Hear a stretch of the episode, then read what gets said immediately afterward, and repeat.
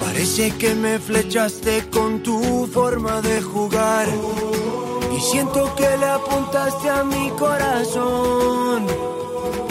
Recuerdo aquellos momentos en los que te vi brillar. Tú siempre estás a la altura de la ocasión. Y tú bailando en el campo. Muy buenas noches a todos y a todas. Les habla Daniel Soriano y sean bienvenidos y bienvenidas a Camino al Cielo. Uno de los programas referencia de la segunda división ya por sexta temporada consecutiva, como no, de la fábrica de Vibra Segunda. Una madrugada más en las ondas de Radio Marca a la una y media de la mañana del jueves, del miércoles al jueves, pero ya jueves, después de goles con Pedro Pablo Parrado. Además, estamos en las emisiones de nuestros hermanos de Radio Sporting y si os habéis perdido el programa, también nos podéis escuchar en las plataformas de podcast habidas y por haber. Inclusive, más todavía, tenéis cortes por todas las redes sociales de Vibra Segunda para que no os perdáis absolutamente nada. Dicho esto, el llamamiento de todas las semanas. Para aquel que nos escucha desde el sofá o tirado en la cama, el que acaba de llegar a trabajar, el que está trabajando o inclusive el que va ahora mismo a, a ganarse la vida, el que está haciendo mil cosas por la noche y no puede dormir, o directamente al que le gusta la hora del cancaneo. Es semana de Copa del Rey, pero lo más importante de todo es que ha vuelto la Liga Hypermotion. Ha comenzado a rodar el balón en esta segunda vuelta y la competición más emocionante del mundo no deja indiferente a nadie. La parte alta más disputada que nunca con hasta 12 equipos luchando por el ascenso a primera división y más concretamente hay 8 equipos separados por únicamente 3 puntos del tercero al décimo. Es decir, tanto Sporting como Español, Eibar, Levante, Valladolid, Racing de Santander, Burgos y Elche. Y a estos ocho equipos se le suman Oviedo y Tenerife con 31. O sea que vamos a tener una segunda vuelta bien, pero que bien bonita.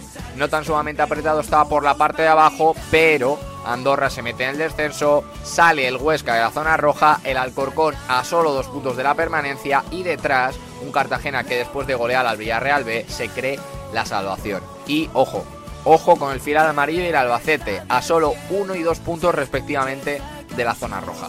Mucho por comentar con nuestros queridos taberneros Pedro Nieto, Eduard París y David López.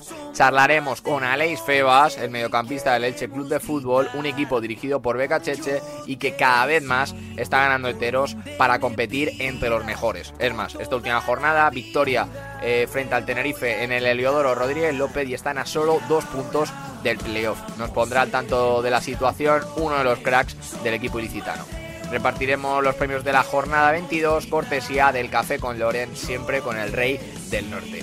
Abriremos la taberna de plata para debatir varios temas con todos vosotros, como no, los audios revisión del bar que han sido bastante controvertidos esta, esta jornada. Vamos a ver cómo evoluciona y vamos a ver cuál es la opinión de nuestros taberneros. También hablaremos de la Palte Alta y el Andorra 2, Leganés 3 y por último el Cartagena que se cree la salvación a base de goles. También sacaremos la lupa con uno de nuestros gallegos favoritos, Alex Gesto, y hablaremos del lateral del Real Club Deportivo Español, Omar El Gilali, uno de los jóvenes a tener en cuenta en la Liga Hypermotion y que además volvió loco a ver pena en ese Racing de Ferrol español. Ya acabaremos con lo mejor de la jornada 22 de la Liga Hypermotion, la segunda división, 11 ideal, MVP, lo mejor de lo mejor. Arranca pues, camino al cielo. Se se escuche esta canción.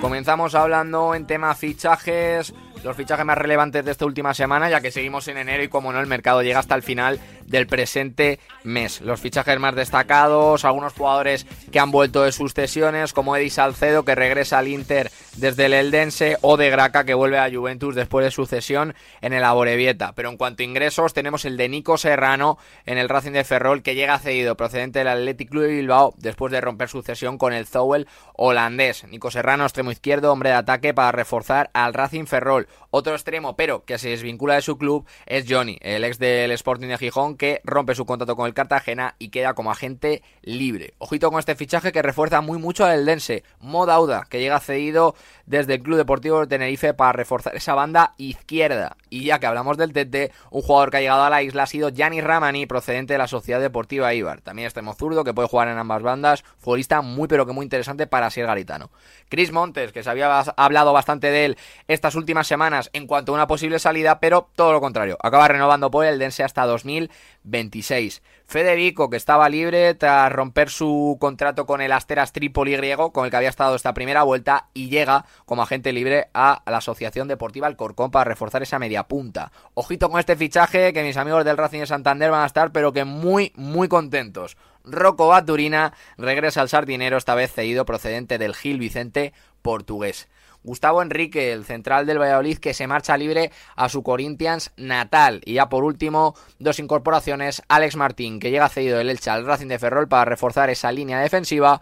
Y por último, Jomenchenko, el pivote defensivo uruguayo, también puede jugar en la posición del doble pivote, puede jugar un poquito más adelantado, pero como tal, pivote defensivo, cedido del Club Pachuca al Real Oviedo. Vaya pareja bonita que puede formar con, Santiago Colombato, ¿eh? Ojo, cuidado lo que nos puede dejar el, el Real Oviedo.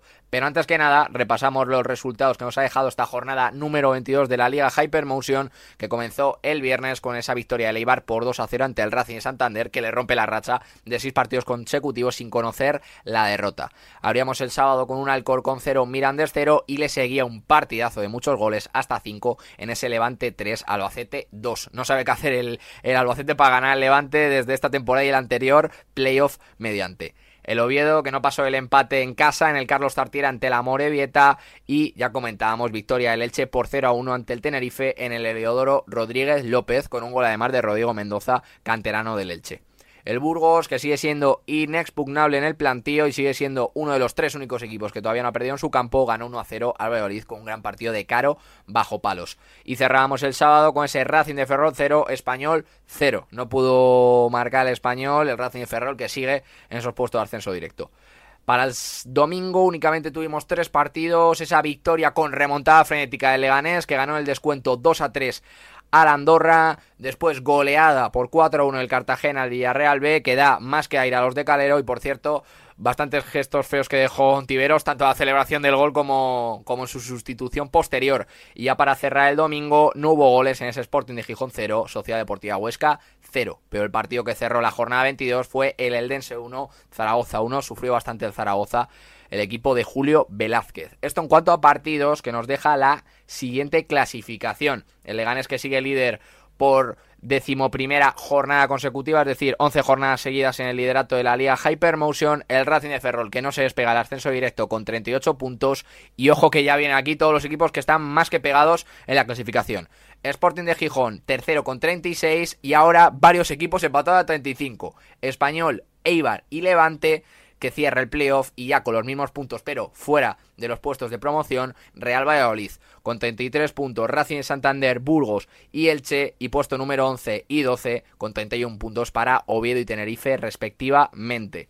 Puesto 13 para el Mirandés con 29. Los mismos tiene el Zaragoza. 27 tiene el Dense, puesto número 15. Y estos equipos que voy a nombrar a continuación son los que pueden, o al menos actualmente están, coqueteando con esa zona roja. El Albacete con 25 puntos. Villarreal B 24. Y el último, salvado actualmente, sería Sociedad Deportiva Huesca con 23. Sin embargo, los mismos tiene el Andorra, que está en puestos de descenso. Alcorcón ante penúltimo con 21. Cartagena penúltimo con 18. Colista de la categoría. La Sociedad Deportiva Morevieta con 16 puntos.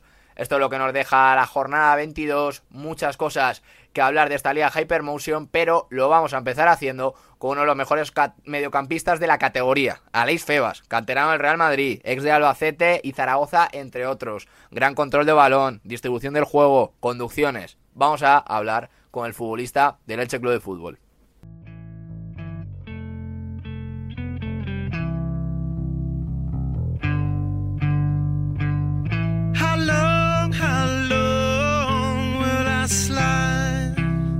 Let's say Ya tenemos por aquí al invitado invitadísimo esta semana en Camino al Cielo. Estamos con un futbolista que me atrevería a decir que es de los mejores mediocampistas de la segunda división. Es un futbolista que conocemos de sobra por su pasado en el Zaragoza, en el Albacete, actualmente futbolista del Elche Club de Fútbol. Estoy hablando nada más y nada menos que de Aleix Febas, mediocampista del 96 de Lleida, 27 años, diestro, 1,68. Tenemos el placer de hablar con él y antes de comenzar ya se lo decía, un total encanto poder charlar con él. Así que Aleix, ¿qué tal estás? Encantado de tenerte en Camino al Cielo.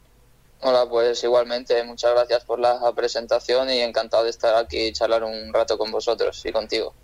Antes que nada, te voy a preguntar por este último partido contra, contra el Tete, ¿no? Pues ganasteis 0, 0 a 1, eh, esa victoria os deja dos del playoff, encima rompéis una dinámica de tres partidos seguidos sin ganar, rival directo, cada vez teniendo más enteros para estar entre los mejores, ¿no? Sí, sí que es verdad que bueno, hicimos un partido muy sólido, ¿no? Al final nos pusimos muy pronto por delante y, luego pues eh, mantuvimos muy bien el resultado, sin ellos apenas ocasiones durante los, los 90 minutos y bueno, va a ser una, una categoría, bueno, ya conocemos todos, ¿no? Muy igualada, pero parece que este año vamos a estar muchos equipos en, en la pelea y bueno, eh, queda una segunda vuelta que, que es mucho muchos partidos y esperemos pues eh, poder ir para arriba. Con el mal inicio que tuvimos, pues nos hemos rehecho un poco y a ver si, si nos da para meternos ahora. Es que ya lo decías tú, eh, Aleix, mm, son casi 12 equipos prácticamente que están luchando por, por tres puestos. O sea, vamos a tener un final de liga bastante parecido al del anterior, yo creo, o incluso con más equipos metidos. No sé cómo lo ves tú.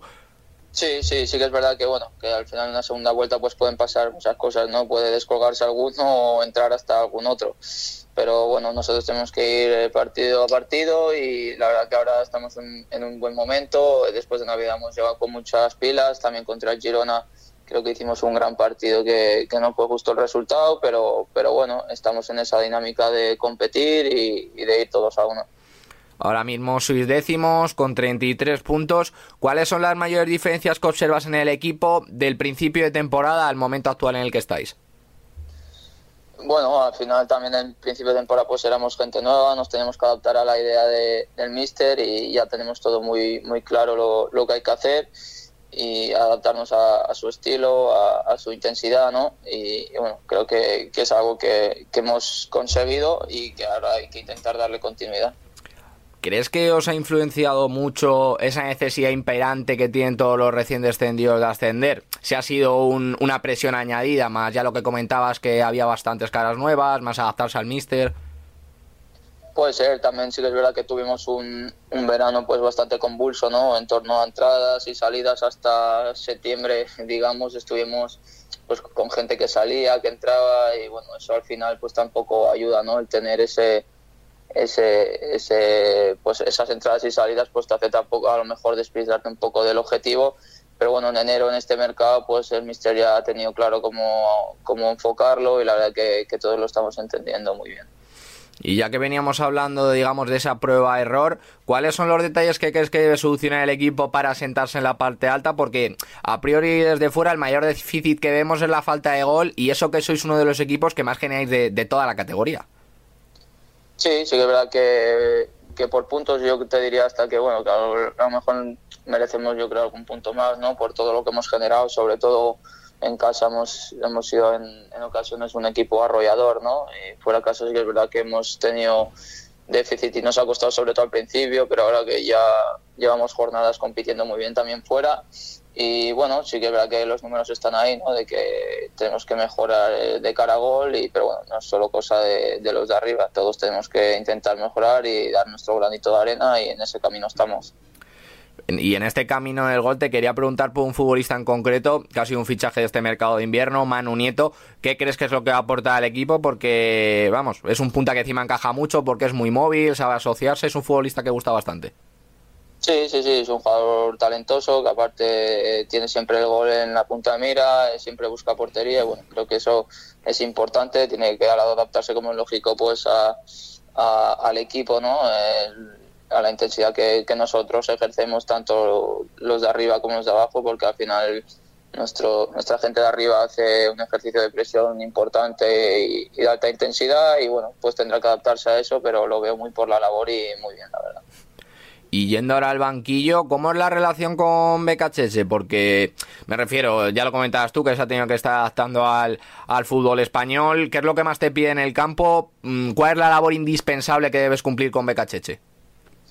Bueno, la verdad que es un, un muy cercano, que te dice las cosas tal y como las piensa, muy muy claro y bueno, eso pues es de, agradecer y bueno, también depende mucho ¿no? de, la posición en la que vas a jugar ese partido, de, dependiendo del rival pues te pide una cosa otra, es siempre con, con matices, ¿no?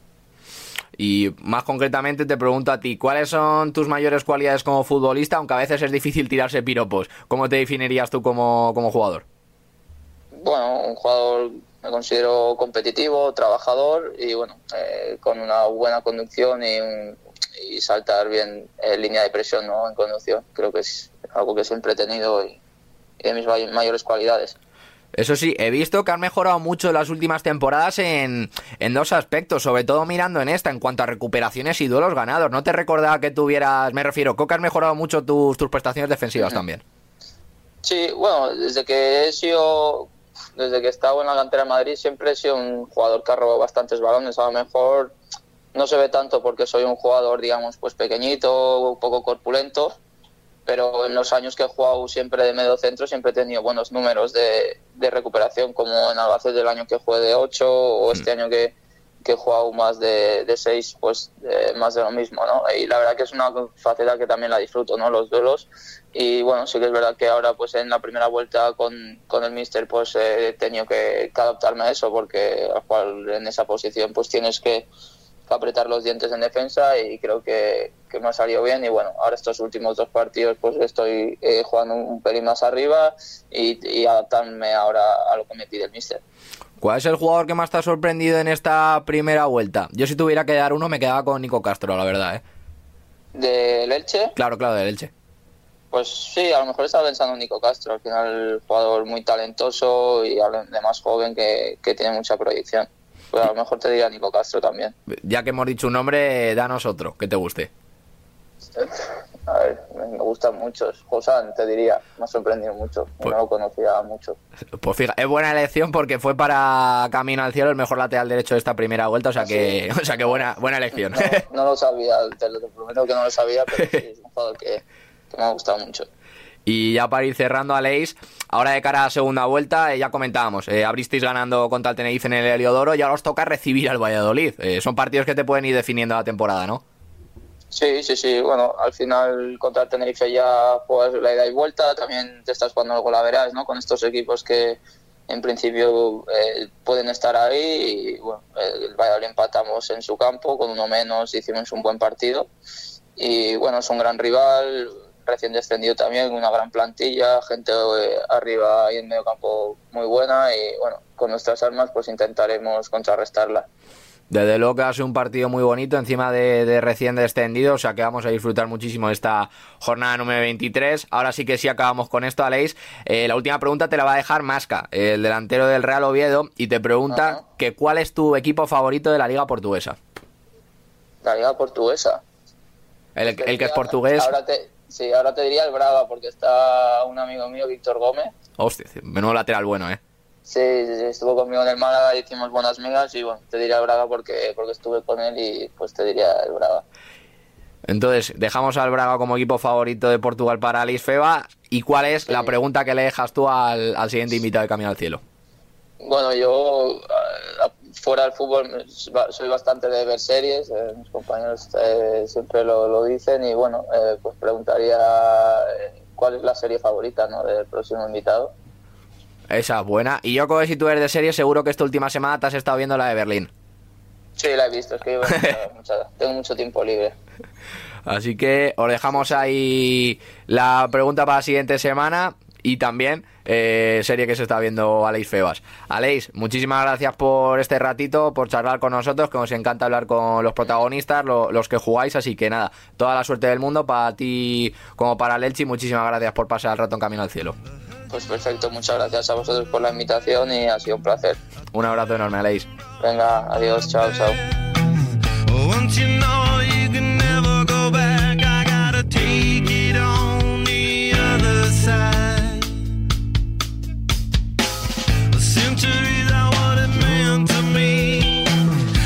Este ha sido Alex Febas, el mediocampista del Elche Club de Fútbol, disfrutando con los protagonistas de la categoría los que juegan, los peloteros, y después de disfrutar con el futbolista del Elche, nos vamos a seguir disfrutando, pero con el Rey del Norte. Vamos con el café con Loren.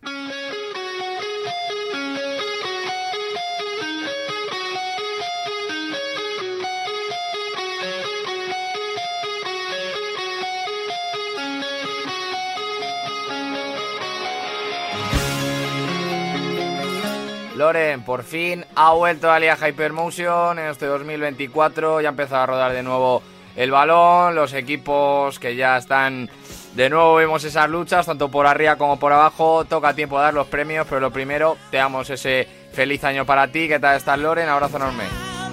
Hola, muy buenas eh, noches a todos. Eh, feliz año, por supuesto, y bienvenido el fútbol, bienvenida a la segunda edición que vamos a disfrutar de lo lindo y un equipo que está disfrutando de lo lindo y ya hilamos con ello es el Burgos que actualmente es la mayor racha vigente de la categoría. Sí, por eso le damos el primer café de este año 2024, no solamente por esa racha positiva, ¿no? sino porque seguramente a lo largo de la temporada le habíamos dado eh, pues algún que otro puro, ¿no? Por aquello de que hubo que hacer ese eh, esa pequeña transición, ¿no? De, de, la época de Calero a la época de, de John Pérez Bolo, que le ha costado un poquito coger el hilo, pero ya está el Burgos en línea ascendente y eso es bueno para la segunda división, es buena para la competitividad y es bueno para para los rivales. Encima un equipo que gusta mucho ver, pues esa propuesta de presión al campo contrario, equipo ofensivo que te aborda mucho área, encima esta victoria contra el Valladolid que era casi un derby, ¿no? En la parte de, Castilla y León, o sea que muy reforzado el Burgos con esta victoria. Sí, totalmente, ¿no? Y, evidentemente, pues el, Burgos es uno de esos equipos que, nos falta en la parte alta de, la tabla, como, como venía haciendo, ¿no? Los últimos años va a estar en esa lucha. O sea, de momento está, porque hay un montón de equipos eh, para luchar toda esa zona noble. Vamos a ver qué es lo que dicta la categoría. Pero mira, eh, vamos del cielo un poco al infierno, ¿no? Pues nos vamos con la copa y nos vamos con un equipo que está actualmente en descenso, pero que está levantando el vuelo. Sí, eh, la, la, Copa S para, para Medinafti, ¿no? Eh, yo sé que es muy pronto y que la cosa está muy complicada para el Alcorcón, ¿no? Pero, pero le he visto un cambio de cara al, al equipo, un cambio de cara muy positivo, ¿no? Eh, dos victorias, uno empate que le frena un poco esa, esa entre comillas, euforia, ¿no? De la llegada del nuevo técnico al conjunto alfarero, pero le ha cambiado la cara. El, Alcorcón vuelve a ser un equipo eh, alegre jugando, un equipo con desparpajo, con atrevimiento, con nada que perder y con, y con mucho que ganar, ¿no? Así que nos espera una recta final en esa parte de la baja con, con, muchísima pelea, ¿no? Con todos los equipos que están ahí o los equipos que puedan caer en esa parte, pues intentando no, no descender, ¿no? Así que una segunda vuelta apasionante para el conjunto alfarero, y ese premio para Medinafti. Es que encima tiene la permanencia solo dos puntos. Hay varios equipos que estaban fuera del descenso y de repente se han metido ahí, como es el caso de Andorra, que actualmente es el último equipo que descendería a primera red. Pero claro, luego también está por ahí el Villarreal B, el Albacete, que como se despista un poquito al final va a tener más problemas de los necesarios. Vamos a disfrutar por arriba y por abajo, Loren. Sí, sí, seguro, ¿no? Yo creo que dentro de unos meses eh, empezaremos a despejar un poquito algunas incógnitas, ¿no? Que ahora mismo la clasificación no, nos mantiene en, en, en, muy pocos puntos, ¿no? En tres puntos, eh, pues fíjate la diferencia que hay entre el duodécimo y el, el sexto clasificado. Totalmente, vamos a disfrutar de lo lindo. Un equipo que no está disfrutando tanto es el, el que va para este puro, aviso navegantes, puro preventivo, para quien valoren.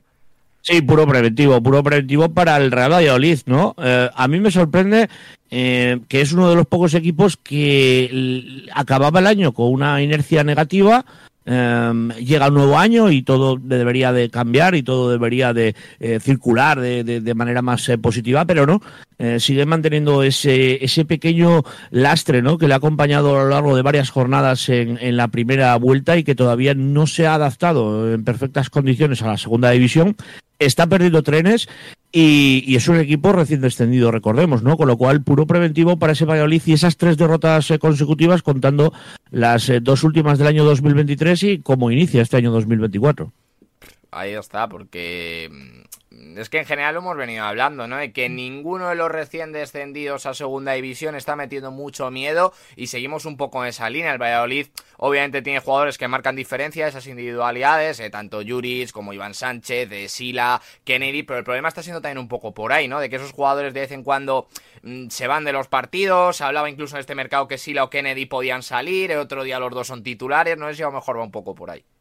El problema, el problema suele venir cuando, cuando esas individualidades se convierten en auténticas individualidades y no se trabaja para el equipo, ¿no? Yo creo que eh, puede ser un buen conjunto, pueden ser eh, buenos 11 jugadores, pero, pero realmente no son un equipo, ¿no?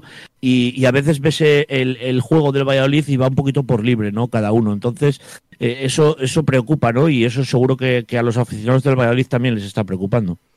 Y tanto que sí, porque su deseo es estar en la entre los mejores, competir esa vuelta a primera división, así que vamos a ver qué es lo que marca la categoría. Pues de momento complicado para el Valladolid con cuatro derrotas en, en los últimos cinco partidos.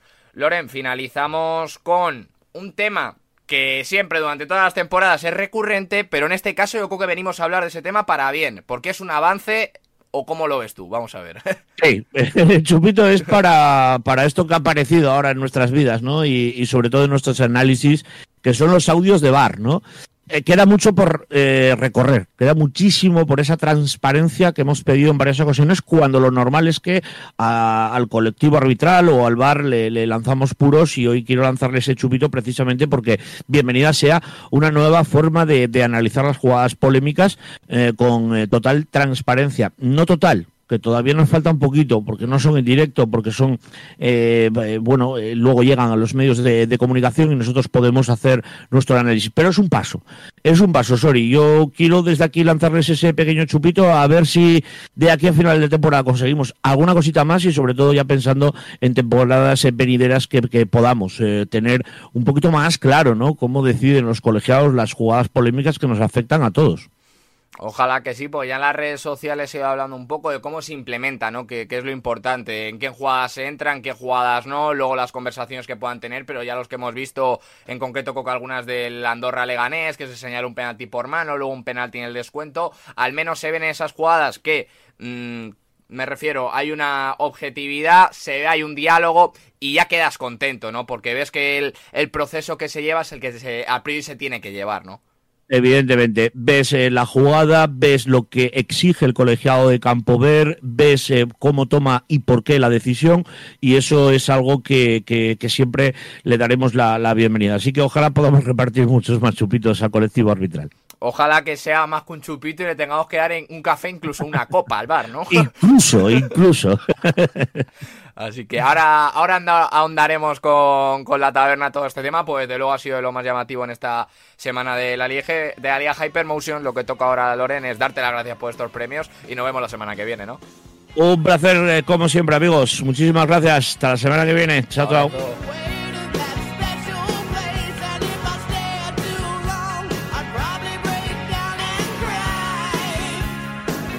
Vuelve la Taberna de Plata en 2024 con la Liga Hypermotion ya comenzada, ya ha comenzado a rodar el balón, esos partidos, las luchas que hay por arriba, las luchas que hay por abajo. Esta segunda vuelta va a ser entretenidísima. Y para ello tenemos a los mejores taberneros de la categoría con nosotros, David López, Pedro Nieto, Eduard París. Y vamos a ir hablando de un tema que nos ha dejado casi cayendo que nos ha dejado un poco cayendo, Loren, ¿no? Que es el tema de, los audios del VAR, que los hemos visto por la Real Federación Española, como en concreto Coca vio varias jugadas de Sandorra Leganés, de cómo llamaban al árbitro a ver la jugada, le señalizaba qué es lo que veía que podía eh, señalar el árbitro, el árbitro da o no da conformidad y va, y va a señalarlo. No sé cómo vosotros veis este tema, de qué manera se puede implementar, si es un avance o no es tan avance, ¿cómo lo veis vosotros? Bueno, me arranco yo. Eh, a mí me parece totalmente prescindible, sinceramente. a mí no me, a mí no me, no me, no me dice nada, no me dice nada. A mí lo que seguramente me ayudaría más es eh, tener más claridad a la hora de conceptos, ¿no? A la hora de que es un penalti, que no es penalti. El fuera lo tenemos clarísimo, eso es así. Podemos estar de acuerdo o no, eh, milímetro más, milímetro menos. Pero a mí lo que verdaderamente me, molesta seguramente es un penalti en un campo sí, en otro campo no, eh, la mano, eh, algo que estamos viendo muy frecuentemente durante las últimas temporadas, que la cantidad de acciones que los futbolistas exageran para que el árbitro entre a valorar. Los contactos, yo siempre he dicho, los contactos para mí no, no, no son todo falta ni son todo penalti. El futbolista es muy listo cuando llega al área y siempre busca el conflicto, eso embarra mucho los partidos. Pero sinceramente para mí cualquier audio que se ponga en cualquier estadio, a mí la verdad que no me va a quitar dudas ni, ni me lo va a hacer mejorar. Yo creo que es más un tema más de cara al espectáculo que otra cosa, ¿no? Para mí. Eduardo David, no sé cómo veis vosotros el tema de si también veis que es algo prescindible o que es algo de una buena llegada, pero si se implementa bien y obviamente, como ha dicho Pedro, y también se ha comentado mucho en redes sociales, de por qué estas acciones sí, por qué estas acciones no.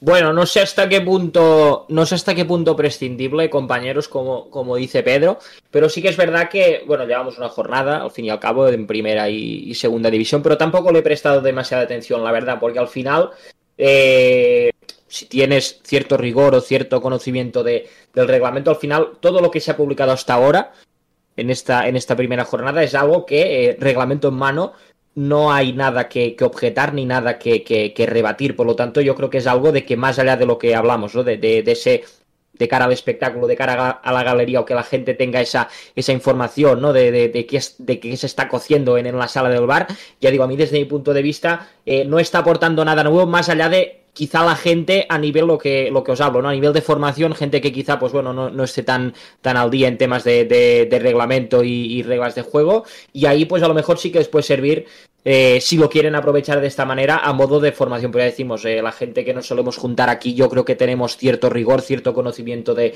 de lo que es eh, el reglamento, las reglas de juego de, del fútbol y que por lo tanto, ya digo, más allá de, lo que puede ser a nivel estético, no me acaba de convencer tampoco la, la, implementación de estos audios.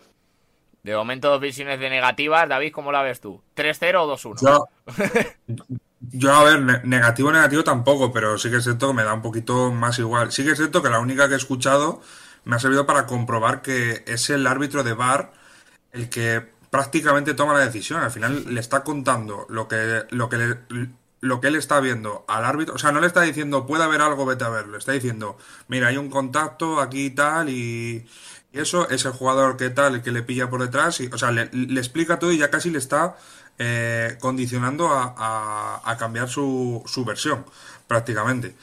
Y hombre, a mí sí, sí que se toca, me da un poco más igual. No me daría tan igual que, o sea, una, algo que sí yo pondría es que los árbitros hablasen después de los partidos, ya sea con la, con la prensa, bueno, con, bueno sí, con la, con la prensa que está ahí y haga las preguntas pertinentes, aunque sean eh, limitadas, pero eh, tres, cuatro preguntas para, para, para explicar por qué, por qué han tomado estas estas decisiones sí, sí que estaría bien. O sea, no, no lo considero algo negativo, pero tampoco creo que nos vaya a sacar de dudas en cuanto a polémicas. Aparte, Dani, otra cosa rápida. Eh, recordemos que las, las, conversaciones van filtradas. No, no te van a poner todo. Lo que, lo que, con lo cual, al final es una, es una limpieza de imagen, un lavado de imagen eh, para tratar de ser mucho más transparente.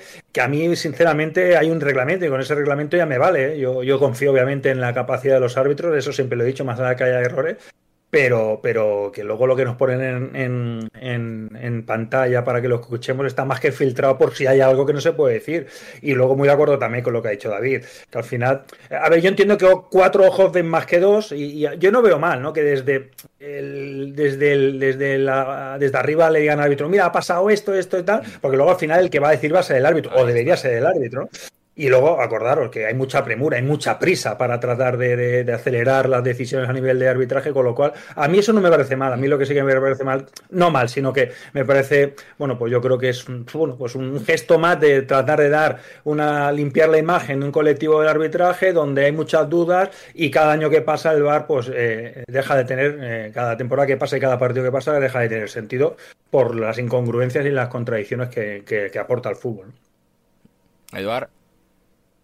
No, poco más, poco más que comentar, más allá de, sí que es verdad, ¿no? Que, que, ha habido ciertas jugadas, ¿no? Este, este fin de semana y tomas, toman esta, esta nueva dimensión con, con el tema de, de, los audios, pero solamente recalcar que al final, eh, reglamento en mano, el VAR, eh, nos dicen que el VAR está para eh, corregir errores claros y manifiestos. Hay, obviamente la ambigüedad está en qué consideramos error claro y manifiesto, pero el audio que nos filtran en este caso, que publican, eh, ya te da a entender que hay un error claro y manifiesto, que por lo tanto el árbitro de VAR te va a contar su versión y que seguramente el árbitro va a corregir eh, la decisión inicial o la va a modificar eh, en favor de lo que le cuenten desde, desde, desde el VAR. Ya digo, llevamos una semana al fin y al cabo y, no sé hasta qué punto, ya digo, con el tema de, de, filtrar, ¿no? Esto sale, esto no.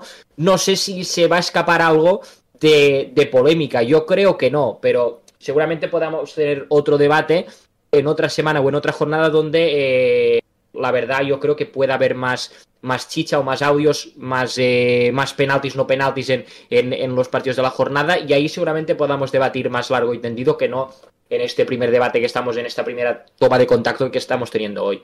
Es que haciendo este baremo lo que veníamos hablando, ¿no? De qué manera se implementa, pues yo también estoy con Pedro en el sentido de que también sirve un poco para como para calmar a las aficiones, ¿no? Decir, mira, si se ha pitado esto por esto, eh, te tienes que quedar contento porque te estamos explicando eh, de qué manera o no eh, vamos a señalizar una acción. En ese partido concreto que hablábamos, ese Andorra-Leganer, las dos acciones que hay de VAR se resuelven de muy buena manera. Si es verdad que luego eh, a lo mejor se excedió en tiempo en el penalti y en el descuento, luego se repercutió un descuento muy grande que se jugó hasta el minuto 100 de partido, pero al menos las dos acciones señaladas eh, fue mano penalti para la Andorra, fue penalti para para Leganés y yendo un poquito también el tema que comentaba David de si influencian o no a, a los arbitrajes, pues yo estoy con Pedro en el sentido de que para agilizar todo ese proceso, me refiero, si el árbitro no ha señalizado algo, yo como VAR le voy a decir, ha podido pasar esto, luego tú tomas la decisión de si esa acción puede ser señalada como mano, o mejor él no ve que la posición de Jorge es antinatural y no decide señalar mano, pero obviamente ve que la posición no es natural, señaliza eh, el penalti. David. Es un poco lo que ha sido lo, lo que hemos ido diciendo al final, o sea, es que eh, lo que decía Edward, eh, ¿qué consideramos error claro y manifiesto? Lo que, lo que todos vemos claro, que todos estamos de acuerdo, pero al final a lo mejor hay otro que no. Pues sí, el otro día lo, lo del Leganés penalti, pues claro que tiene que entrar el bar, pero hay acciones que no están del todo claras, o, o, una mano o no, al final pues eso, no, no me termina de quedar claro nada y hombre, que te saquen los audios del bar, pues hombre, sí queda cierta transparencia, pero tampoco creo que vaya a solucionar nada. Así es, así es. Lo repito, para mí es un. Es una. No sé, una aportación tecnológica más a este fútbol que cada vez eh, nos desconcierta en, muchas jornadas. ¿no? Por ejemplo, en la ayuda, ¿no? El otro día comentando el partido del Villarreal eh, contra el Cartagena con Xavi Rodríguez, a, mí, a primera vista, no me pareció penalti de Iker sobre el futbolista del Cartagena, no, recuerdo, en el, en el 1, en el, bueno, en el, en el 1-1, ¿no? En la jugada del penalti. Pero es verdad que hay un contacto abajo que a mí, yo, claro, miras arriba, ¿no? Pero repito, vuelvo a decir, no, no, tampoco me, a mí no me va a quitar de, de pobre, eh, ni me va a sacar de las lagunas que tenemos siempre con, con, las decisiones que yo creo que deberían ser algo más normales y llevarlo a, lo, al sentido común para mí, a nivel arbitraje, a nivel futbolístico. Cerramos contigo. Sorry, de, esto, no, no, cerramos muy rápido. Eh, seguro que escuchasteis la rueda de prensa esta jornada de Nafti. Eh, este fútbol Netflix, por lo tanto, desde mi punto de vista, si lo queréis llevar al extremo, eh, tema audios de bar, por lo menos hasta ahora, o, el camino que llevan. después de esta, de esta primera semana, es, es una aportación más a ese nuevo fútbol, fútbol Netflix, del que dijo Medinafti que él a día de hoy no podría ser jugador porque no podría. Y él mismo lo dijo, es culpa de todos, todos y cada uno de los actores que directa o indirectamente eh, tienen su función o sus funciones dentro de, del panorama futbolístico. Cerrando con esta con este debate del bar, cierro con otra frase, si no me equivoco era de Mauricio Sarri, que la dijo hace poco de si esta es la evolución del fútbol, prefiero hacerme viejo. O sea que un poquito en ese sentido con el fútbol moderno que ya vemos cómo es y que por desgracia empaña lo importante que es el juego, que son los, los 22 futbolistas, la afición, los, los cuerpos técnicos, el fútbol, al fin y al cabo. Hilamos de Sandorra Leganes con la parte alta, porque además fue uno de los partidos con bastante goles. También hubo un Levante 3, Albacete 2, que se resolvió casi al final. En este caso, Leganes se resolvió en el descuento. Y es que la parte de arriba, eh, está impracticable, de bonita, ¿eh? Me refiero, Leganés actualmente líder con 42 puntos, le saca 4 puntos al segundo que es el Racing de Ferrol, luego el Sporting de Gijón, tercero con 36 y de repente ya tenemos una marabunda de equipos en dos puntos, porque el Español es cuarto con 35 y luego el Elche es décimo con 33. O sea, sé, tenemos 1, 2, 3, 4, 5, 6 y 7 puestos en dos puntos. Esto es una locura, ¿no, Taberna? De locos, de locos y los soñados seguramente, ¿no? Cuando empezamos la temporada siempre decimos que nos guste que haya igualdad máxima, eh, tanto por arriba por abajo. Es verdad que este año parece que en la Morevieta, la victoria del Cartagena, pues parece que le da un poco de vida, pero la Morevieta algo descolgado. Pero por arriba es lo, ideal, ¿no? Solo tienes que mirar la clasificación que desde el Tenerife y bueno, al final te tienes que quedar con el Tenerife porque pues son 31, ¿no? Pero Mirandés quizá un poco lejos, pero a la que ganes dos partidos y arriba no se ganen dos, esto va a ser una locura, ¿no? El Burgos que parecía que iba a tener problemas, fíjate cómo se ha destapado a domicilio. La mayor racha eh, actual, ¿eh? Sí, sí, las dudas de los grandes, la, la, la, la, solidez del Leganés, que yo creo que le va a dar, le va a dar. Eh, unos días, estos días me han preguntado mucho por el Leganés y yo creo que le va a dar por muchos motivos futbolísticos y extrafutbolísticos, porque cuando necesita ese puntito de suerte lo tiene. Ha sabido, de momento, eh, capear bien el temporal sin, sin Dani Raba y, de la Fuente. Y yo me alegro mucho de que el Leganés eh, esté dando ejemplo, ¿no? Obviamente a nivel futbolístico pues tiene una plantilla corta, seguramente si lo tenemos en, cuenta contra otros equipos. Luego acordaros también las bajas que tiene el equipo pepinero por eh, Dani YouTube bien sabes por la Copa África. Y, está capeando. Y al final eso hace que eh, el equipo se meta una dinámica muy positiva, que los futbolistas que quizás están teniendo menos protagonismo se metan también. Y claro, te vas a juntar eh, o vas a a la jornada 45, perdón, treinta y tantas y, vas a tener toda la plantilla, vas a estar ahí y con una dinámica espectacular, ¿no? Máxima igualdad es lo que queríamos no hay rival pequeño. Eh, lo bueno de este año, seguramente que para los aficionados de Valladolid, Elche, Español, pues les fastidia más, ¿no? Que sus equipos no estén dominando de manera clara. Pero creo que es lo que venimos soñando siempre, los que seguimos esta categoría hace muchos años, lo que, lo que queremos, ¿no? Que, que no haya un claro favorito. Eh, que sí, es verdad que la solidaridad del Leganés y del Racing de Ferrol les hacen estar en esas posiciones de arriba de ascenso directo, pero que aquí hay mucha tela por cortar y que ahora mismo tú me dices qué equipos van a subir, o te digo el Leganés porque yo creo que le va a dar por la dinámica, pero lo demás eh, no me mojaría por ninguno. Yo no sé si le va a dar o no, eh, sorry, pero lo que sí tengo claro es el que ahora mismo es el que menos falla. Y lo, digo porque de, los últimos de los últimos seis partidos no había ganado ninguno, pero había empatado cinco. Al final eso quiere decir que mantiene la, competitividad, mantiene el nivel, mantiene pese a todas las bajas que, está teniendo. Yo lo he dicho, no sé si le va a dar porque es que, o sea, no, es por quitarle ningún mérito, pero sí que es cierto que los de abajo están pinchando todos. O sea, de los seis primeros que empezaron la jornada, solo ganó el líder.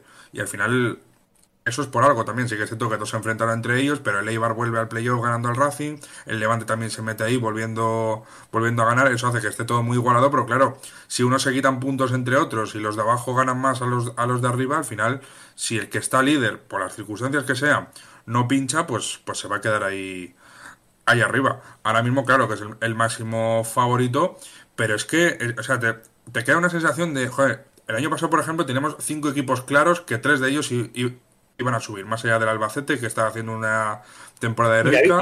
perdona, que te corté rápidamente. ¿eh? Acuérdate el año pasado, las últimas seis jornadas. Los seis de arriba no fueron capaces sí, que no ganaba nadie. Sí, sí, por, el Eibar se dos, tres meses sin ganar, creo, dos meses. Pues, pues imagínate este año si, si, si estos que siguen pinchando, pues también siguen igual de irregulares, entre comillas, vamos a decirlo así, a final de temporada. Yo, creo que el que pille una buena racha hasta eh, en estos próximos partidos, en estos próximos meses, se puede decantar como un, como un favorito a poder subir.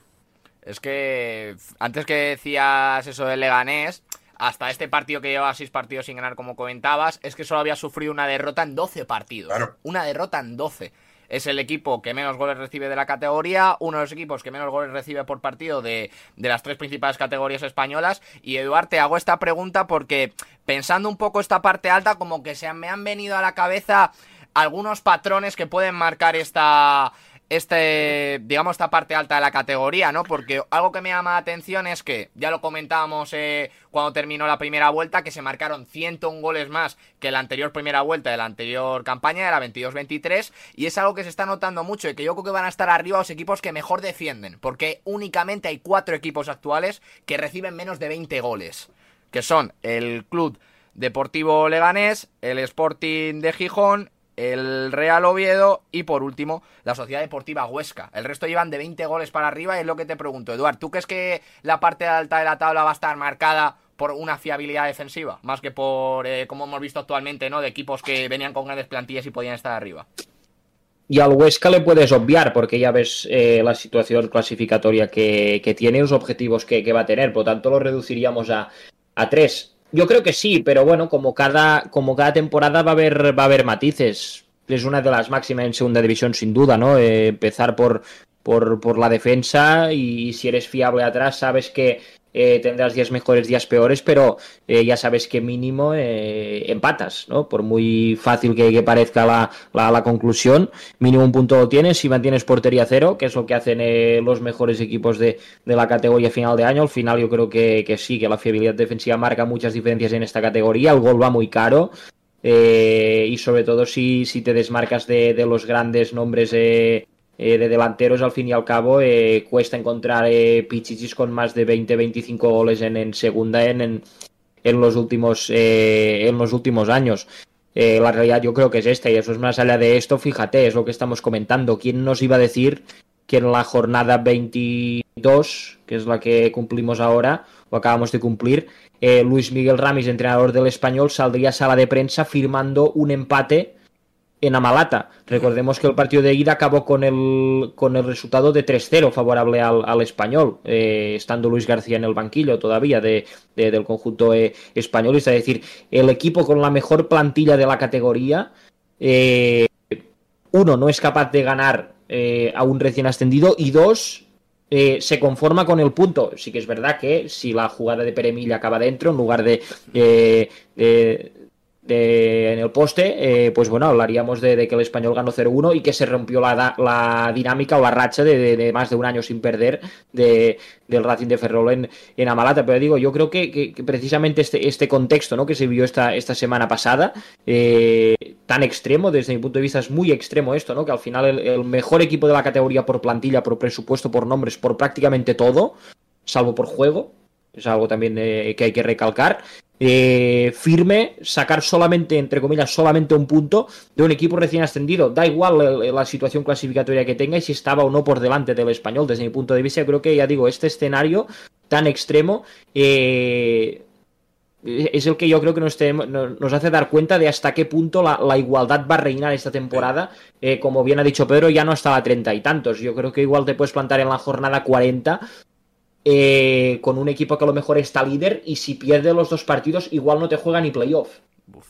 Desde luego... Bueno, tanto, tanto, yo creo que no, ¿eh? Porque, o sea, yo es que ahora, yo, yo por ejemplo, al Leganés, o sea, el ascenso directo no lo veo todavía del todo, del todo claro, pero tendría que hundirse muchísimo para no entrar en playoff. Ahora, por ejemplo, que estamos hablando que tiene, que tiene casi la, la misma diferencia con el tercero que con el que, o sea, no, no con el sexto, pero vamos, que tiene un, un amplio colchón ahí. Para, es como nos pasa el Girona, que, que, le, que, para la Liga no sé si le vemos, pero que para Champions vemos que entra, o para Europa, por lo menos. Pues pasa un poco. Pues a mí, yo con el Leganés me, me, da, me, tengo esa sensación de que se va, le va a dar. Le va a dar. Porque, fíjate, pero... porque, en su peor momento ha mantenido el liderato y el otro día contra la Andorra, que fíjate que la Andorra cuando se pone por delante el marcador es, es, un equipo complicado, déjame decir la palabra, jodido. Sí, y no solo eso, es que le remonta tres veces. Eh, no sé, yo, yo, las sensaciones que tengo es que el Leganés le va a dar, le va a dar y le va a dar. Fíjate, Pedro, a mí me lo han preguntado igual muchas veces, ¿no? A lo largo de esta primera vuelta, ¿va a ascender el Leganés? ¿No va a ascender? Lo que se me ha venido mucho a la cabeza en estas últimas jornadas es, si el Leganés asciende, es por ascenso directo. Si llega a playoff, el Leganés no asciende. El Leganés si asciende a primera división es vía ascenso directo. Eso puede ser por la sí. dinámica que llevas. Ya, y ya por matizar un poco lo que decía Edward del, del español y tal. Hombre, a ver, Ramis ya sabemos que tira más para Marrategui que por ir a tumba abierta. Lo entendemos. Y vale que tiene el mejor equipo y, y demás, pero también está pensando, coño, estoy comenzando la segunda vuelta. Todavía no tengo el equipo a tope. Estoy jugando, vale que es, el, es un recién ascendido, pero estoy jugando al final en casa del segundo y yo voy cuarto. Que sí, que si le gano, pues puedo dar un, un salto, pero decir, oye, mira puedo, puedo firmar el, el, empate y ya ganaré la semana que viene o dentro de dos a, lo, a, los que me toquen, que ahí estaré más obligado. Pero es que si voy a tumba abierta, me gana el Racing de Ferrol, se me va igual a 5 o 6 puntos, quizás esto se, se, se, me complica bastante y... Por, por el entorno más que nada, porque al final son 5 o 6 puntos que a un Racing de Ferrol, hombre, a ver, todos damos por hecho que se puede llegar a caer, pero a priori no, no, no lo parece por, por la competitividad que tiene. Pero, pero sí que es cierto que, que hombre, eh, no, no, está del todo mal firmar ese punto y luego ganar los que, los que considere que ya tiene que, que ganar, porque si no se le, se le pondría muy complicado por, por, por el entorno a, al español el, más que nada. El problema, el problema, David, sorry, es que los que eh, Ramis ya ha pasado, yo creo, un par o tres de partidos con los que contaba ganar o el español contaba ganar y claro. tampoco los ha ganado. Ese es el problema. Entonces, claro. eso se va juntando, se va juntando, las jornadas van pasando y, y, yo estoy empezando a ver eh, bastante run run o demasiado run run con la figura de, Ramis, que es un entrenador que ya llegó con la temporada eh, iniciada. Esto al final es, para mí es muy fácil. Eh, así a bote pronto, de las últimas 7, 8, 10 temporadas en segunda, eh, intentad recordar un equipo que haya ascendido siendo candidato o no al ascenso con un cambio de entrenador de por medio en medio de la temporada. Yo no recuerdo ninguno. En cambio, sí que me vienen a la cabeza varios equipos que empezaron mal, se confió en el entrenador y o acabaron muy bien o acabaron logrando el ascenso directamente o vía playoff a primera división. Si, sin ir más lejos, pues bueno, eh, el caso más extremo obviamente es el del Girona de Mitchell, que estuvo en puestos de, de descenso, se confió en el entrenador y mira dónde están ahora. Pero, por ejemplo, yo recuerdo un Huesca, la temporada de pandemia, que fuera de casa no jugaba absolutamente nada, acabó ascendiendo porque consiguió mejorar y en casa fue eh, un auténtico ciclón. El Osasuna de Arrasate, que sigue en primera, eh, creo recordar que hasta bien avanzada la segunda vuelta le costaba entrar incluso en puestos de playoff, acabó la temporada como un tiro y acabó ascendiendo, ya digo, no hay no veo precedentes de equipos que cambien de entrenador dos veces ya ni te digo, pero es que una tampoco y que después consigan el objetivo y en cambio sí que veo proyectos a los que se les da paciencia y que al final acaban obteniendo, obteniendo recompensa. Eh, mira la temporada pasada, por ejemplo, el ganar con Caranca, llegó Paco López ascenso, luego también pasó con Nafti Calleja, estuvieron a, a, punto de ascender. Pero cerrando esta parte alta, porque nos queda la parte baja, nos quedan apenas dos minutitos, así que quiero una respuesta eh, cortita. Empezamos contigo, Eduard, que tú bien sabes cómo se sufre en el descenso, pero hablo de un equipo concreto. Eh. Ya sabemos que el Andorra se ha metido en el descenso, que el Huesca ha conseguido salir, que está en una gran dinámica, que el Alcorcón con Nazti está mejorando, pero hablo de un equipo concreto, que es el Cartagena, que tuvo una buena con Calero eh, entró bien el equipo, pero no ganaba, no ganaba, no ganaba. De repente tiene una buena racha de resultados. Se come seis goles eh, en contra, cero a favor en los dos últimos partidos de primera vuelta y ahora gana 4 a 1 al Villarreal y se queda a 4 a 5 puntos de, ese, de esa salvación. Pregunta eh, clara, así que respuesta concisa. ¿El Cartagena va a pelear por eh, la salvación, sí o no? Sí. Sí, sí. Pelearla sí, Bien. otra cosa es que se salve. Yo tengo dudas. Ojo. A ver, que igual no, ¿eh? Hay, hay, hay argumentación. No, tengo, tengo dudas porque hemos visto lo que es capaz del Cartagena, ¿no? Y la segunda parte que hizo contra el Villarreal fue increíble, pero claro, acuérdate ese 0-3 contra el Burgos y ese 3-0 contra el Huesca. Me tienes que dar más argumentos. Yo de momento me alegro porque el equipo vuelve a la, a la vida. Se, se, como decían algunos de los titulares la pérdida del partido, eh, buscando oxígeno en la, en la, en la agonía, ¿no? Eh, bueno, en el hundimiento total, ¿no? Pero necesito un buen resultado contra el Amor Viete necesita seguramente un buen resultado contra el Racing, que son sus dos primeros eh, compromisos más, más inmediatos. A partir de ahí, pues según las sensaciones, más que las sensaciones, obviamente los resultados también los necesita, que no, no tiene margen, pero es que necesita mínimo 10 victorias el, el Cartagena para salvarse, mínimo, de 8 a 10. Yo no creo que lleguemos este año a los 50 puntos, yo creo que algo menos, 47, 48, 46 posiblemente, ¿no? Pero, pero yo de momento tengo mi dudas con el Cartagena, eh, a pesar de la gran segunda parte que tuvo el equipo, claro. Vamos a ver qué por si está este Cartagena, esta parte de abajo, que no va a estar tan apretada como la parte de arriba, porque es casi imposible, pero igualmente vamos a tener mucha tensión en esa parte de abajo.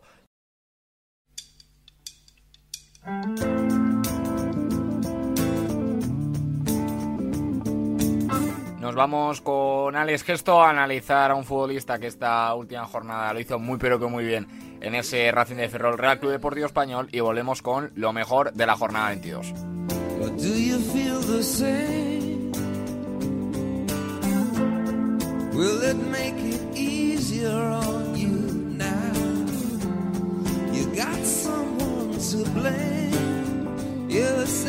Volvemos en este 2024 con uno de nuestros gallegos favoritos, con Alex Gesto, para seguir hablando de futbolistas a los que poner la lupa. Y en este caso nos vamos a ir con un futbolista que a lo mejor no ha destacado tanto en esta primera vuelta como otros, pero en este último partido, esta última jornada, eh, ya voy haciendo algo de spoiler, fue el español eh, Racing de Ferrol, mejor dicho, Racing de Ferrol español. Estamos con Alex Gesto, ya lo comentábamos. ¿Qué tal este inicio 2024? ¿Cómo estás?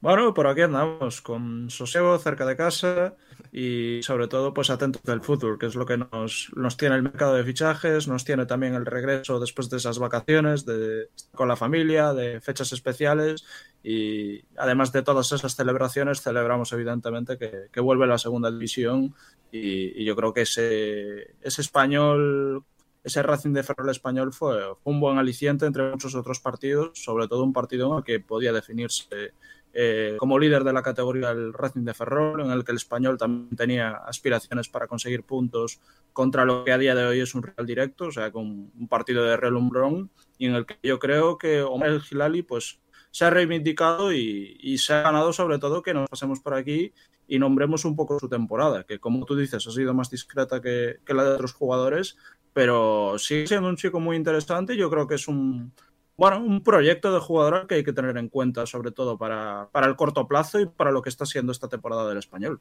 Es que, claro, fue uno de los causantes, entre comillas, de que ese partido acabara 0 a 0, porque Ever Pena, que es uno de los futbolistas que más genera de toda la categoría, le hizo la vida imposible en ese partido, la verdad.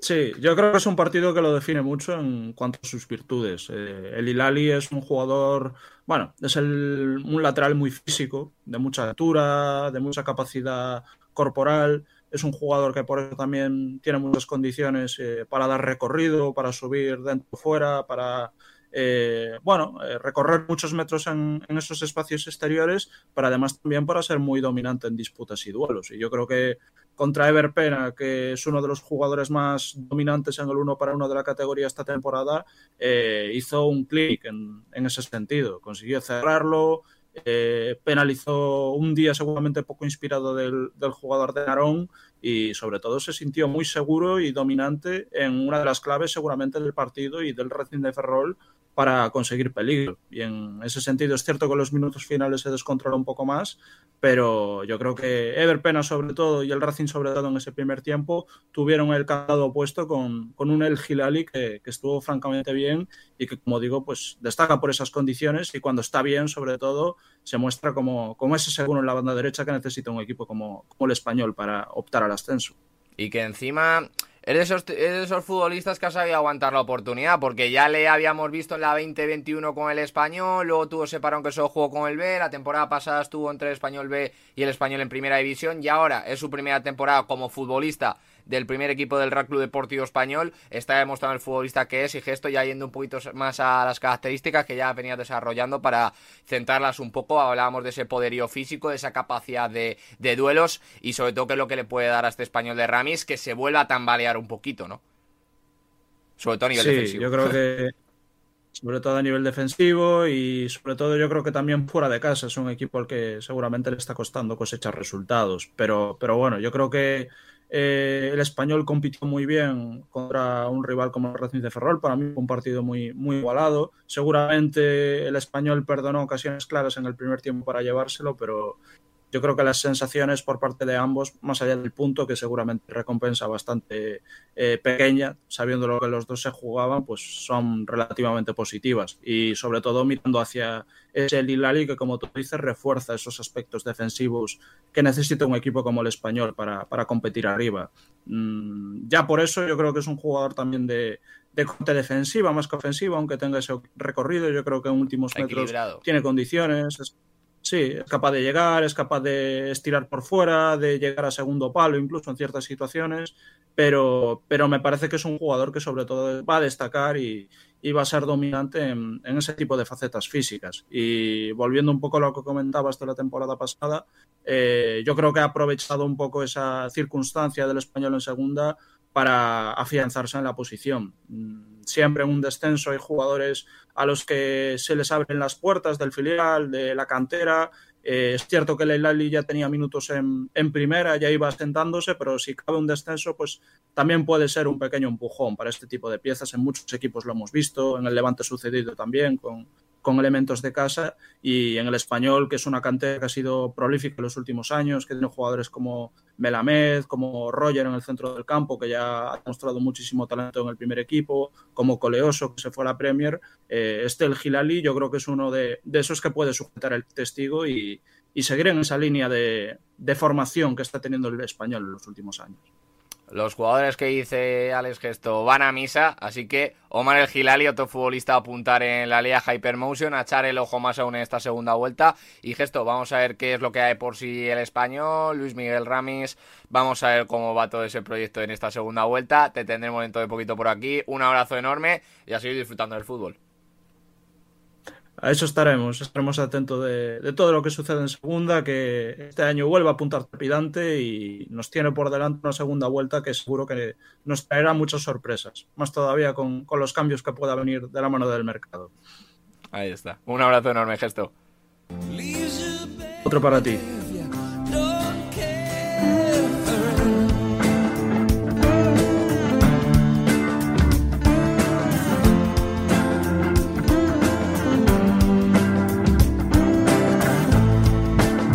Vamos ahora con lo mejor de esta jornada número 22. Vamos sacando los MVPs, el 11 ideal. Comienzo con mi MVP. Y lo venía hablando con Eduard, que hasta Eduard me lo ha dicho antes de empezar. ¿eh? Me ha dicho, estáis pesados con Sergio González, ¿eh? Pero, ¿cómo no vamos a incluir a un central que lleva tres partidos seguidos marcando? Una de las mejores rachas actualmente goleadoras de un central en la categoría. Bastión defensivo el Leganés. Capitán. Y en general este partido contra el Andorra eh, marcó ese empate a 1, 89% de precisión en pases, 4 despejes, 100% de duelos ganados. Pero es que además, cero pérdidas de balón, cero faltas. Central elegante como poco Sergio González, que más que mérito para entrar de nuevo en el MVP de, de Camino al Cielo. Eduard, ¿con qué futbolista nos vienes tú? Que han, ha encajado con un entrenador que ya conocía, ¿no?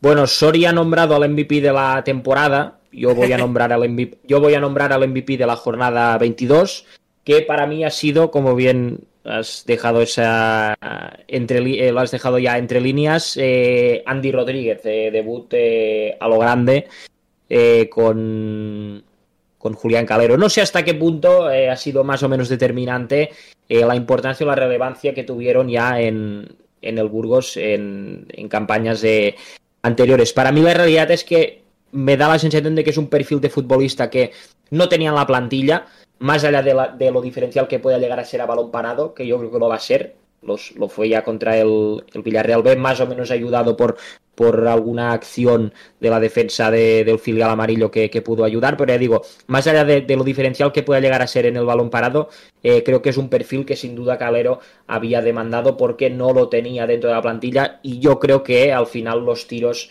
en cuanto a las opciones de, de, de, permanencia Cartagena es que Calero consiga que este Cartagena se asemeje lo máximo posible a, al, al, proyecto que consiguió eh, construir en, en, el plantío y ahí sin duda pues una figura como la de como la de Andy Rodríguez para hacer funcionar todo ese engranaje del centro del campo pues eh, se antojaba indispensable como ya parece desde el primer día que, que lo va a ser. Vamos a ver que le respeten las lesiones porque ha tenido alguna lesión complicada, pero esos futbolistas que, muchas veces dicen que todos los entrenadores quieren tener, ¿no? Por lo seado que es tácticamente, lo, fácil que juega Andy Rodríguez, merecedor de estar en, en el 11 ideal y como no MVP de la jornada 22. David, eh, nos vamos con tu MVP, un futbolista que lo conocemos de sobra en la categoría y que otra jornada más ha vuelto a brillar.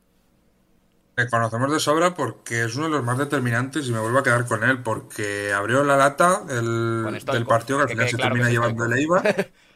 ¿Eh? Ah, Stoikov, eso, que sí, que, que, claro. que, no lo he dicho. Stoikov, hombre, que pues qué decir ya de, de Stoikov que abrió la lata, que marca el primer gol de la Liga Hypermoose en 2024, que bueno, es un dato que no vale para nada, pero yo lo, lo suelto así. Y, hombre, es que, es que tiene, tiene una capacidad de, de decisión. El, el, gol que mete pa, para mí es un golazo de cabeza. El centro es muy bueno, pero hay que girar la cabeza y ponerla, y ponerla ahí. Sí que es cierto que no tenía gran oposición, pero, pero es que todavía vuelve a ser determinante para el Eibar. Y si Stoikov está enchufado, el Eibar va a pelear, bueno, va, para mí es uno de los candidatos al, al playoff. Ya veremos el ascenso directo y a ver cómo, cómo se le da ese final de temporada con estos dos, dos últimos años que lleva el Eibar, pero con Stoico a pleno rendimiento. Con Akeche, que, que yo dude si, si uno u otro, porque Akeche creo que tuvo más incidencia en el partido, pero al final, bueno, el gol es de penalti. Pero es que Stoico, o sea, al final tiene, tiene mucha determinación, es un jugador muy, muy decisivo que tiene, que tiene el Eibar ahí, da igual que juegue en punta, caído a banda, siempre, siempre se mueve y acaba pisando área. Y al final yo, yo me quedo con ese para, para el MVP. Estoico de nuevo decisivo para la Sociedad Deportiva Ibar. También estuvo muy bien Mateus Pereira, que es dos futbolistas que no suele brillar tanto. Para mí, particularmente, me gusta el desplazamiento en largo que tiene. Y otra noticia muy positiva para el Ibar de este partido: portería cero. Eh, la tercera en la temporada. o sea que era Mateus Pereira casi mete el gol de la jornada, ¿eh? También.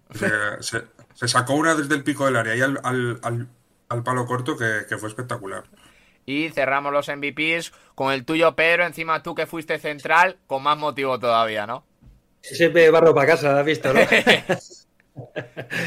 Yo voy a quedar con una figura que seguramente que está en la sombra de. de, de, en, el, en, el, perdón, en el Racing de Ferrol, que es David Castro. A mí me parece que hizo un partidazo el otro día y te, estaba recuperando un poco los, los, los números, ¿no? Hablabas de Sergio González. Bueno, yo creo que tienen la misma, el mismo perfil. Ah, acuérdate, son futbolistas que, sobre todo Sergio González, la trayectoria de él es un futbolista que siempre que da un equipo le ha costado entrar, pero una vez se ha, se ha, se ha, se ha, metido en el once titular no lo mueve nadie, ¿no? Y eso habla muy bien de la mentalidad de este futbolista, que en sus años anteriores, yo creo que hasta el año pasado era un equipo futbolista que le costaba entrar, sí, que sí. no era un titular indiscutible, que los entrenadores no, no, le daban esa confianza como para ser el jefe en el centro de la zaga, como así ha sido.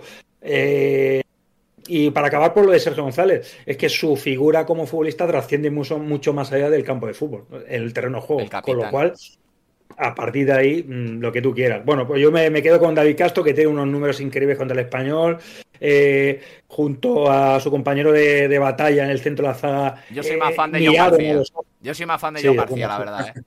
No, no, muy fan también, pero solo pasa que me he quedado con Castro hoy porque no solo recuperó, fueron 10 balones recuperaciones, eh, dos recuperaciones en campo rival, sino que los delanteros que tenía delante eran Puado, eran Peramilla, eran Martin Bradwaite, eran futbolistas que el español, bueno, más allá de las carencias, ¿no? que, que, mostró el equipo, siempre jugó con dos delanteros y ninguno de los dos centrales del Racing de Ferrol se amilanó. Atacaron hacia adelante, aceptaron el reto del cuerpo a cuerpo y Castro, no solo eso, sino que en la salida de balón fue increíble. Tiene un porcentaje elevadísimo de acierto, filtró muchos balones por dentro, que eso es dificilísimo. Un central zurdo pocas veces se ve. Y bueno, yo soy amante de estos futbolistas que aparecen con 26, 27, 28 años en segunda división y que, y que nos preguntamos muchas veces, ¿dónde ha estado este central? ¿no? Bueno, pues eso es el fútbol, la magia del fútbol, llegas ahí, te aterrizas en segunda división, la aprovechas y a seguir sumando, ¿no? Eh, no es el primer caso ni el último y, bueno, ya seguir. Para mí, uno, bueno, junto a Sergio González seguramente sería mi, mi pareja de centrales eh, eh, en un equipo posiblemente. ¿no? Luego también podríamos meter incluso por lo que hemos visto esta primera vuelta a Robert Pierre, que ha sorprendido bastante en el Sporting de, de, Gijón. Alex Muñoz, el inicio que tuvo con el Levante fue muy bueno, pero luego se, se diluyó. Pero desde luego estamos teniendo ya decíamos, bueno, más David Costas, eh, Dani Calvo, también tenemos muy buenos centrales en, en la liga Hypermotion. Dichos los MVPs, nos vamos con el 11 ideal de esta jornada 22, que va a ser clásico, 4-4-2, equilibrio, orden y en portería va a estar caro en esa victoria de, del Burgos contra el Valladolid con un par de manos fundamentales al final del partido, portería cero y sobre todo tres puntos para el Burgos. Lateral derecho para Fran Gámez, una asistencia de tacón preciosa y un nuevo partido muy bueno por esa banda derecha, banda izquierda, se damos a una de las mejores zurdas de la segunda división, se damos a Mar Mateu, que cada centro al área... Eh, piden socorro los centrales de, del equipo contrario. Y ahora sí, pareja de centrales, ya lo comentábamos, mi MVP Sergio González y el MVP de Pedro Nieto David Castro, con esa portería a cero contra el Real Club Deportivo Español. 4-4-2, ya comentábamos, medio del campo, doble pivote, que me gusta bastante, eh, con distintos registros. Andy, con ese mando en el Burgos, y también tenemos a Pablo Martínez, un perfil más ofensivo, pero obviamente jugador interior, con ese golito en el 3-2 frente al Albacete. Banda derecha para Akeche, gol de penalti, y en general, muy buen partido con, con esos grandes lanzamientos. Por la izquierda, Sebas Moyano, que ya sacó alguna vez que otra en el 11 ideal, gol contra Morevieta, está sorprendiendo bastante el ex del Lugo. Punta de ataque para dos delanteros que sorprendieron mucho a inicio, y yo que no nos hemos vuelto a ver hasta ahora. Buldini con un doblete en ese 3 a 2 de la victoria, en esa victoria del, del Levante. Y Eneco Jauregui, que sorprendió un montón al inicio al igual que la Morevieta y muchos futbolistas como Josué Dorrio, como Sibo, que sorprendieron mucho, pero que se han ido diluyendo como la Morevieta, pero a Jauregui le tenemos en punta de ataque. Entrenador para Beca Cheche, para, por esa victoria del Elche en el campo del Tenerife, en el Helio Doro y sobre todo con una primera parte muy, pero que muy buena. Revelación para John Donald, el futbolista del Elche, que ha estado alguna vez que otra en el Elche, con el Elche licitano, subiendo y bajando, y le hemos, tuvimos en ese partido que estuvo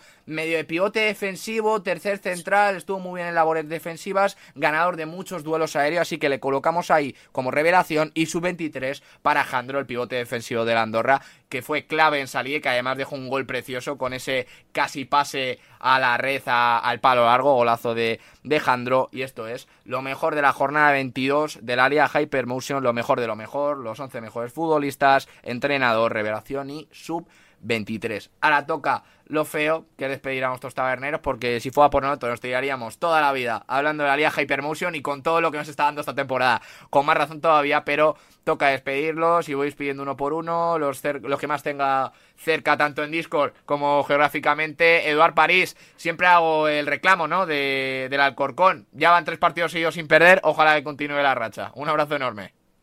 Veremos, veremos hasta, hasta dónde dura. Por cierto, apunte, Andy Rodríguez, comandante del Cartagena, ¿eh? ¿He hecho el Burgos? Ahí está. Se me ha ido el anterior.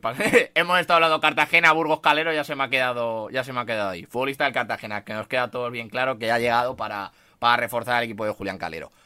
David, eh, compañero de Radio Marca, de la casa, siempre al pie del cañón. Muchísimas gracias como siempre y nos vemos en, en siguientes jornadas. Vamos a ver el Racing y Rocco Baturina, que hay ganas de verle. Sí, mira, ahora, ahora que lo he mencionado, quiero decir dos cosas. Lo de Rocco Baturina ha caído, vamos, eh, como una total alegría aquí en Santander, vamos. Ya se habla de las de el mejor ataque de la, de la, de la categoría, pero vamos, quiero ver cómo engranaja eso. Y también quería hacer un comentario a las malas, malas sensaciones que me dejó el, eh, el lunes el Real Zaragoza contra el Dense. Me pareció un equipo totalmente desdibujado y bueno, eh, me dio, o sea, yo, yo si fuera del Zaragoza no sé cómo estaría, la verdad, pero me dieron malísimas sensaciones. Nada, que gracias a ti, Dani, a, Pedro y a Edward por, por, estar aquí un día más y, nada, que cuando queráis. Abrazo enorme David y abrazo enorme para Pedro Nieto, que encima, sobre todo, las gracias porque él, con tantas competiciones que tiene, es complicado poder sacar un hueco. Así que más que gracias, Pedro, por sacar un hueco, por hablar de la segunda división. Y vamos, que te estaremos escuchando este fin de semana igual. Gracias a vosotros. Y un detalle rápido, me ha gustado mucho el matiz que has hecho respecto al 11, eh, bueno, el 11 escogido esta semana. Eh, en ese 4-4-2, porque a veces vemos auténticas locuras. Solo tienes que ver el 11 titular del Debes y se te cae la cara de vergüenza de. porque eso no hay que cogerlo por ningún lado. A ver quién corre para atrás ahí, ¿no? Pues me gusta, me gusta porque muchas veces se nos olvida, ¿no? Y a veces se pueden hacer diferentes 11, con un 4-3-3, con un 4-4-2, como tú quieras, con, con matices. Pero creo que es importante, porque creo que eso también es a ver, no sé si decir la palabra exacta, ¿no? Pero es eh, educar un poquito a la gente, ¿no? Que, no todo vale, ¿no? Sino que el fútbol tiene coherencia, más allá de que el fútbol muchas veces es, eh, bueno, talento, individualidad, pero sobre todo colectivamente. Y cuando se hacen los once titulares, a veces es para ponerse las manos en la cabeza y no todo vale, no todo vale, ¿no? Sí es verdad que según la jornada, porque a lo mejor hay jornadas que casan de que hay jugadores que ofensivamente hay un montón que lo han hecho muy bien y defensivamente ha habido pocos que lo han hecho bien, entonces se ven cosas más raras de algún jugador como por ejemplo Pablo Martínez, que a priori siempre vemos media punta, jugador casi en banda y le hemos puesto un doble pivote, pero es un futbolista interior, entonces se, se sobreentiende, ¿no? El... Pero sinceramente, creo que son matices eh, dan, dan calidad y dan, y dan seriedad eh, a este tipo de once que a veces se hacen un poco por hacerlo y perdona que lo matice así, pero es que a veces, eh, bueno, me pongo las manos en la cabeza con lo que ves por ahí. Si es piropo para bien, bienvenido sea, así que muchísimas gracias de mi parte y aparte de todo Camino al Cielo, Pedro, y un abrazo enorme para todos, taberneros, un abrazo enorme.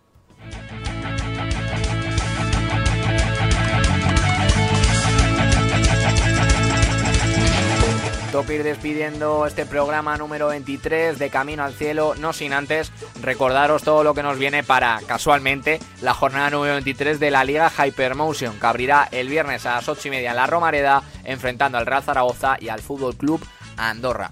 Para el domingo a las 2, Albacete Alcorcón. Para las 4 y cuarto, duelo de recién ascendidos a segunda entre la Morevieta y el Eldense. A las 6 y media, doblete de partidos que, vaya dos partidos, Español Villarreal B y Tenerife Sporting. Vaya dos partidazos. Pero si pensabais que no podía acabar mejor el sábado, estáis equivocados, ya que cerramos con un partidazo a las 9 en Amalata, Racing de Ferrol, Real Oviedo. Yo este no me lo pierdo, ¿eh? Para el domingo, cuatro partidos. A las 2 en el Sardinero, Racing de Santander, Fútbol Club Cartagena. A las 4 y cuarto, Mirandés Levante, partido que promete goles, pero no quiero gafar como siempre al Mirandés. A las 6 y media, Huesca Eibar. Y para cerrar el domingo, partidazo este también. Elche Real Valladolid, duelo entre recién descendidos de primera que obviamente quieren regresar a la élite del fútbol español. Y ya para acabar la jornada 23, finalizamos el lunes a las 8 y media en Butarque, partidazo también, Leganés Burgos. Yo no me pierdo esta jornada 23 y espero que vosotros menos todavía. Toca despedir así que sí este programa, este programa 23 de Camino al Cielo, agradeciendo a los que no escucháis, a los que no veis por Twitch o por YouTube y que hacen más que viable este programa cada semana. Agradecer a don José Miguel Capel, siempre a la producción de Camino al Cielo, y a Yani y a mi querido Loren Castro, realizadores del mismo. También a todos nuestros colaboradores, nuestros taberneros, Alex Gesto. Muchísimas gracias como siempre por acercarnos la segunda división. Muchísimas gracias a Elche y a Leis Febas por poder hablar con los protagonistas de la categoría y sobre todo, por encima de todo, a los que estéis a otro lado escuchándonos, tanto por las ondas como por Twitch, por redes sociales. Muchísimas gracias por estar junto a los modestos. Nos podéis escuchar de nuevo en las aplicaciones de podcast habidas y por haber, en las emisiones de nuestros hermanos de Radio Sporting, resubiremos el programa YouTube y también os iremos dejando cortes por todas las redes sociales para que no os perdáis absolutamente nada. Nos marchamos hasta la semana que viene con más novedades, pero volveremos aquí, a Radio Marca, al Twitch de Vibra Segunda. Se despide el servidor, Daniel Soriano, disfruten de la semana, de la vida, pero sobre todo de la segunda división. Adiós. Tiene forma de pelota, al arco iris le puedo hacer un gol. Vamos, vamos a ganar, hay que saber diferenciar entre los que juegan bien o juegan mal. Como Diego en el